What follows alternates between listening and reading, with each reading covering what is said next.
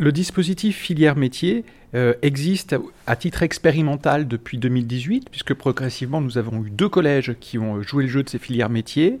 Aujourd'hui, nous montons en puissance avec 19 collèges.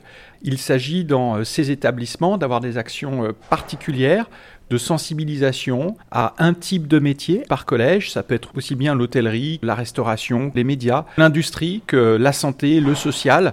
Chaque collège déploie localement des actions particulières sur ces métiers-là avec une classe, par exemple, troisième ou des classes mixtes au collège, de voir nous on est là, on est là en soutien et on donne l'impulsion. Les établissements euh, proposent une filière métier qu'ils souhaitent faire explorer à leurs collégiens. Si euh, la collectivité européenne d'Alsace trouve le projet euh, intéressant, et c'est très souvent le cas, eh bien l'action est déployée sur trois ans et l'année d'après ils peuvent changer.